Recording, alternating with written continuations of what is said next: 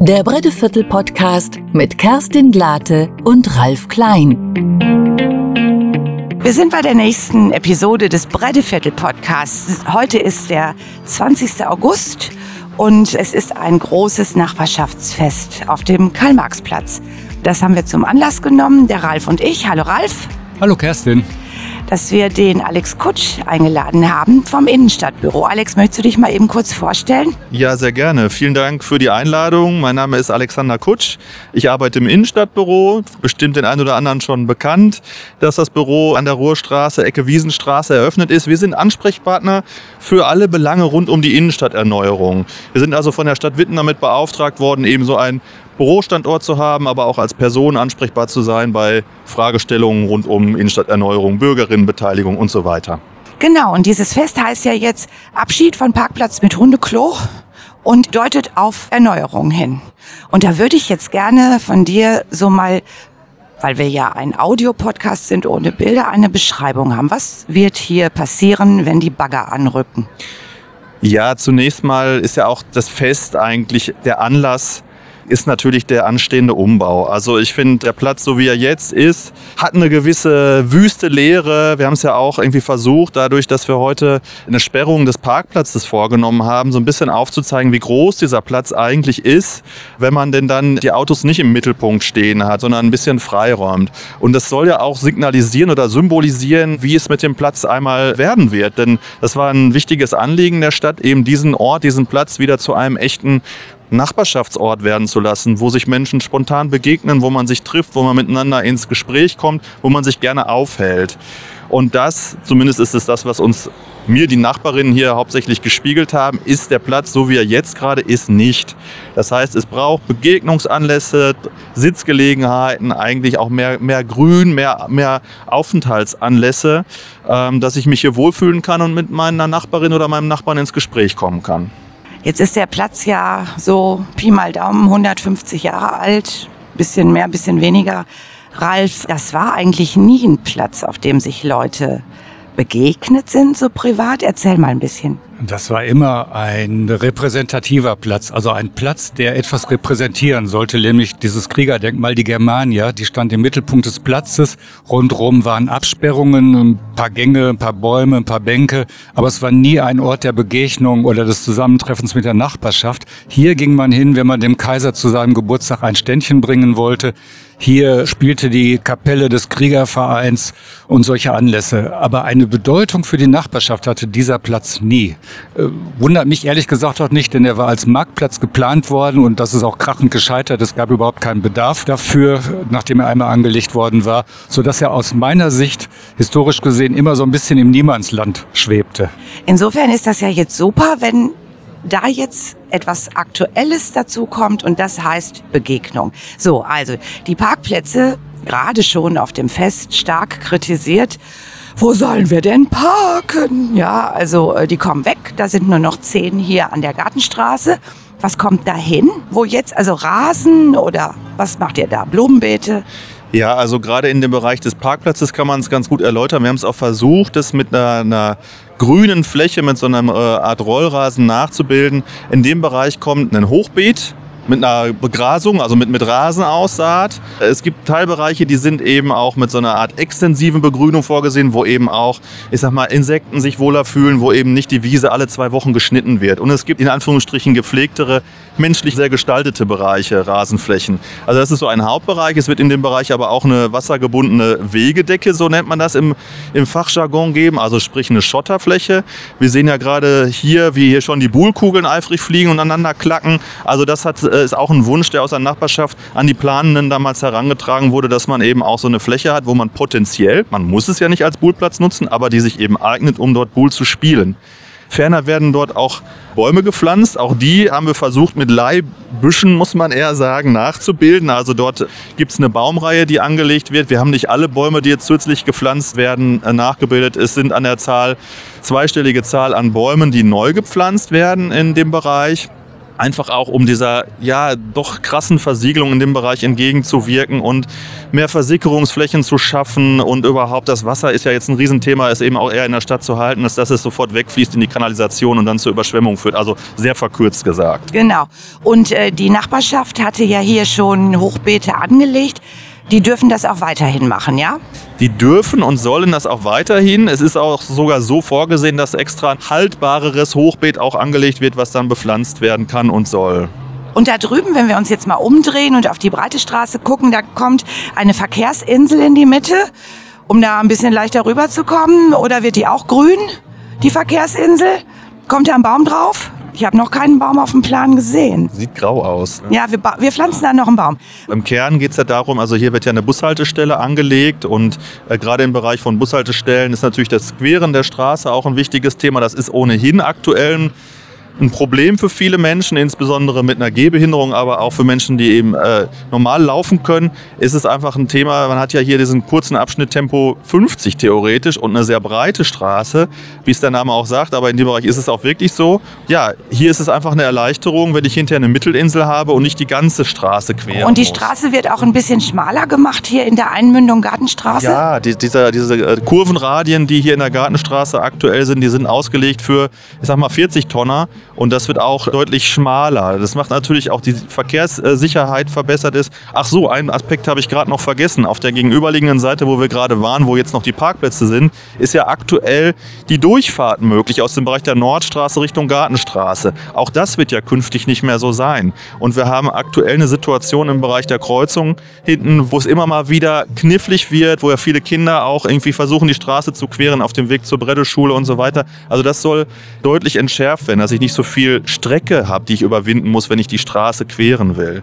Und ein Aspekt, den ich gerade noch übersprungen habe, ist, dass es natürlich auch alles den aktuellen Bestimmungen der Barrierefreiheit angepasst wird. Das heißt, wir haben künftig diese taktilen Leitelemente, die auf dem Fußboden aufgebracht werden. Das sind diese Wuppel, ne, die man unter den Sohlen spürt, damit man weiß, wo die Straße anfängt, beziehungsweise wo man hergehen soll. Gut, dann gucken wir noch ein Stückchen weiter über die Straße rüber. Da ist ein Neubau im Entstehen.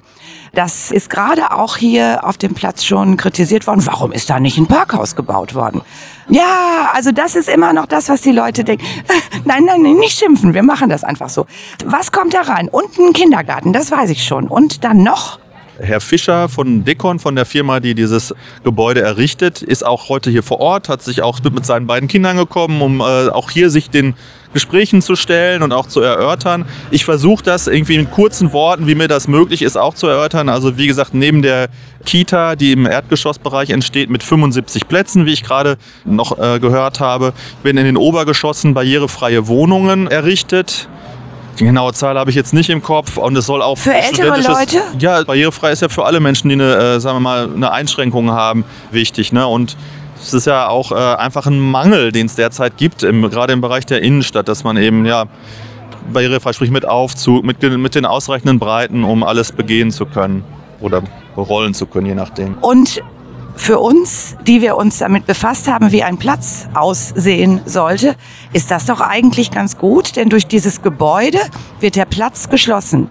Oder wie siehst du das, Ralf? Ich finde das super. Das Gebäude wird in der alten Flucht der Breitestraße, also wie sie vor 1962 war, geführt. Man kann, wenn man da rumgeht, heute noch die Randsteine der alten Breitestraße sehen. Die sind da so halb verdeckt im Gras sichtbar. Und der Platz wird dadurch meiner Meinung nach überhaupt erstmal zum Platz, dass er dann an allen vier Seiten eine Begrenzung hat.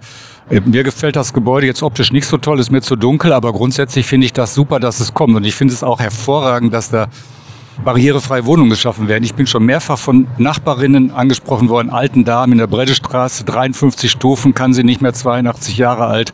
Sie hat sich hier schon beworben. Also das zeigt, was Alex gesagt hat, der Bedarf ist riesig. Und wenn man das historisch betrachten will, da haben früher auch Wohnhäuser gestanden. Also von daher wird nur ein alter Zustand wiederhergestellt auf modernerem Niveau. Gut, und über den ganzen Kram mit Autos parken und Parkplätzen und Verkehr reden wir in einer anderen Episode.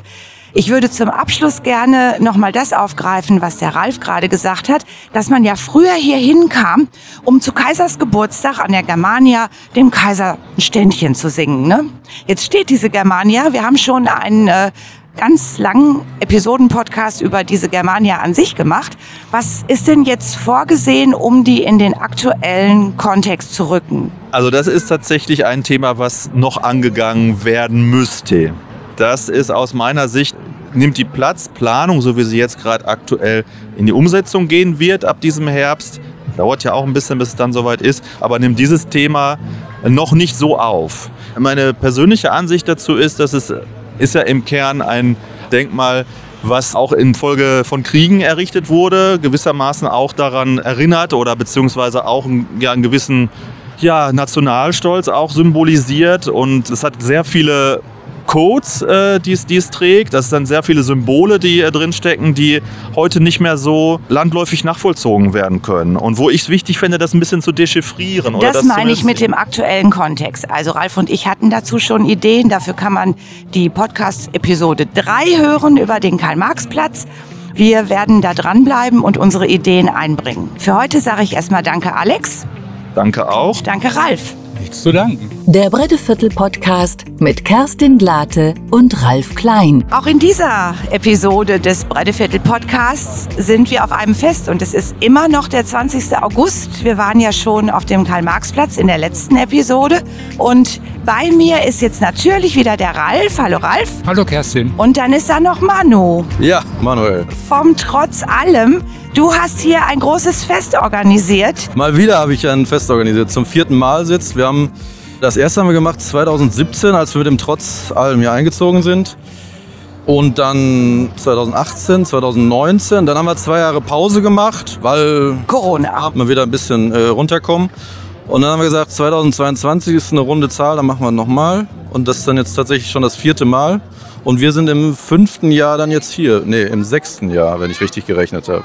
Das ist ja sozusagen euer Vorgarten hier, der Ossietzky-Platz. Was sind das für Menschen, die hierher kommen? Kannst du da ein bisschen was? Es sieht also, sehr bunt aus. Erzähl mal. Im Ursprung ist das eine sehr egoistische Nummer. Wir wollten mit allen unseren Freunden und Familien mal feiern. Und da das in jetzt mittlerweile 22 Jahren trotz allem doch eine ganze Menge Leute sind, ist es schwer, einen Raum dafür oder einen Platz dafür zu finden. Und dann haben wir gesagt, wir tragen das in den öffentlichen Raum und machen das dann aber so, dass alle da was von haben oder zumindest alle teilnehmen können. Ralf, habt ihr denn sonst auch Kontakt zu den Menschen, die hier in der Nachbarschaft des trotz allem leben? In allen denkbaren Facetten, von positiv bis negativ. Also negativ, weil manchmal wird es bei uns laut, dann fühlen sich zu Recht Anwohnende natürlich gestört. Hier, das ist ja ein Stadtteil, in dem anders als rund um den Karl-Marx-Platz viele werktätige Leute wohnen, die früh aufstehen und hart für ihr Geld arbeiten müssen. Und da muss man ja Rücksicht drauf nehmen. Positiv auch, Manche Leute kommen mal reingeschneit und gucken, was wir hier machen. Manche nehmen an unseren Veranstaltungen teil. Manche laufen einfach hier rum. Man lernt sich kennen. Äh, die Geschäftsleute, die hier drumherum sind, kennen wir natürlich. Da stellt sich dann schon so eine gewisse Nachbarschaft ein. Jetzt hatten wir ja in einer Folge schon mal historisch über den Ossietzky-Platz gesprochen. Das ist eine arbeitende Umgebung, sag ich mal. Nicht so bürgerlich wie da unten in der Nordstraße. Aber dieser Platz hatte schon mal ein reges Leben mit ganz vielen Kneipen, hast du erzählt. Stimmt das? Das stimmt, aber leider weiß ich wenig über die Kneipen. Der Platz hat ja, wo die Wiederstraße auf die Breite Straße trifft, sind ja drei Ecken. Der Platz ist ja dreieckig und an jeder Ecke gab es eine Kneipe. Leider gibt es heute nur noch zwei davon, nämlich das portugiesische Restaurant und die Gaststätte Himmelmann, die alteingesessene. Und dann waren etwas weiter aufwärts Richtung Innenstadt waren noch mehr Kneipen. Die sind leider verschwunden. Manu, wollt ihr vielleicht auch damit den Platz wieder zurückbringen in das öffentliche Leben der Stadt, in die Sichtbarkeit? Also wir wollen hier keine Stadtentwicklung machen, wie es vielleicht an anderer Stelle irgendwie der Ansatz ist. Wir wollen ja auch keine Wirtschaftsförderung oder sowas machen. Wir wollen ja auch kein Kreativquartier oder irgendwas etablieren.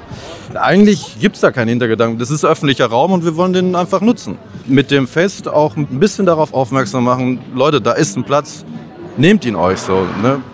Wir geben ja auch kein wirkliches Programm oder sowas vor. Wir stecken nur den Rahmen ab und fragen dann Leute an, habt ihr Lust, euch mit einzubringen? Oder wenn dann kommen Leute mittlerweile auf uns zu und fragen, wir wollen einen Stand machen. Ja, okay, ihr bringt euch bitte irgendwie mit ins Fest ein. Genau, damit unterscheiden wir uns hier mit dem Trotz allem am Ossietzky-Platz diametral von dem, was wir am Karl-Marx-Platz an Stadtentwicklung gehört haben. Und es würde mich jetzt interessieren, was macht ihr beim Trotz allem denn eigentlich? Nee, erstmal möchte ich Manu ergänzen, ein Beispiel dafür geben. Hier ist heute ein kurdischer Sassspieler anwesend.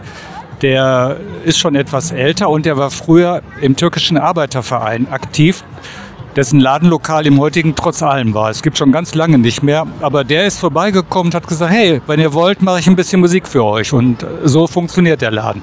Und so funktioniert das trotz allem überhaupt. Das ist im Grunde entstanden aus einer halböffentlichen WG, wo donnerstags für fünf, sechs, acht, zwölf Leute gekocht wurde. Während die Leute darauf warteten, dass das Essen fertig wurde, haben sie mal gewaschen, hatten Wäsche mitgebracht und dann außerdem konnte man dann noch eben baden und so weiter, was äh, sehr schön, aber auch sehr anstrengend war. Und dann gab es zwei Gruppen von Leuten, die sich rausgestellt haben. Eine Gruppe, die waren so, das waren ehemalige Hausbesetzerinnen und Hausbesetzer in Witten. Die wollten gerne einen Raum haben, in dem soziales Leben stattfinden konnte gegen die Vereinzelung. Der 90er Jahre aus der düsteren Kohl-Ära. Und zum anderen waren das ganz junge Leute, 17, 18 Jahre alt aus der Punk-Szene, die wenig Geld hatten und die nicht immer konsumieren konnten, weil sie dafür zahlen mussten, wenn sie mal irgendwo ins Lokal gehen wollten. Und aus diesen beiden Gruppierungen hat es über eine Verbindungsperson, die in beiden Gruppen tätig war, dann äh, Diskussion gegeben und daraus ist letztlich die während des Wartens auf das Abendessen und beim gemeinsamen Mahl ist diese Idee ausgeheckt worden, wir gründen mal so einen, so einen soziokulturellen Laden. Dann wurde ein Name gesucht. Da ist von diesen jüngeren Leuten ist dieser Name trotz allem vorgeschlagen worden, weil trotz allem, trotz 16 Jahren Kohl wollen wir uns nicht unterkriegen lassen. Also aus der Idee gegen die Vereinzelung, trotz allem, was in den 80er und 90er Jahren schief lief, ist das trotz allem entstanden. Manu, was macht ihr denn jetzt so alles? Ihr habt ein total buntes Programm. Ihr macht total viele Sachen in ganz vielen verschiedenen menschlichen Zusammenhängen. Was macht ihr genau? Und was ist da für interessant, wenn man mal kommen möchte? Genau das ist der Punkt. Also wir machen das, was die Leute mitbringen, die zu uns kommen. Im Prinzip ist das trotzdem die kleine Version des Sommerfestes. Ohne Raum gibt es auch keinen Trotz.